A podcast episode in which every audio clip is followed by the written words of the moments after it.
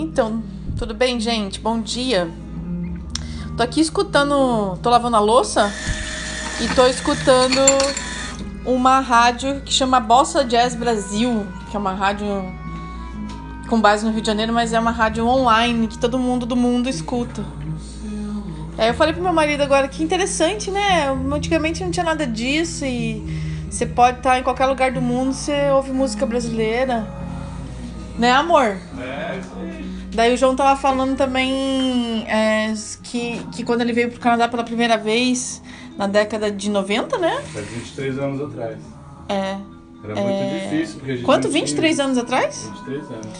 A gente não- vocês não tinham nenhum recurso, né? Era muito mais fácil Nenhum entrar em depressão, né? Pra falar com os nossos pais, com os irmãos, com os amigos, pra acompanhar a vida dos amigos e os amigos acompanha- acompanharam nossas vidas. Então era muito difícil, era muito fácil ter um homesick, ter uma depressão e querer ir embora. Hoje não tem nenhuma razão pra ir embora, você consegue manter a mesma relação com seus amigos.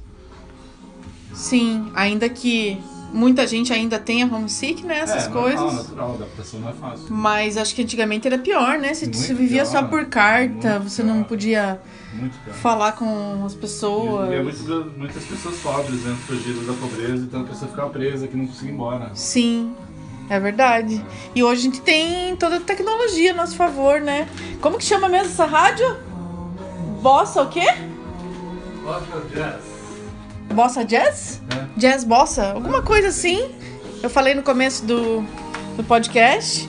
E é muito legal, porque, puxa, escutar música brasileira, gente, não tem nada melhor. Porque nossa música é a música- melhor música do mundo.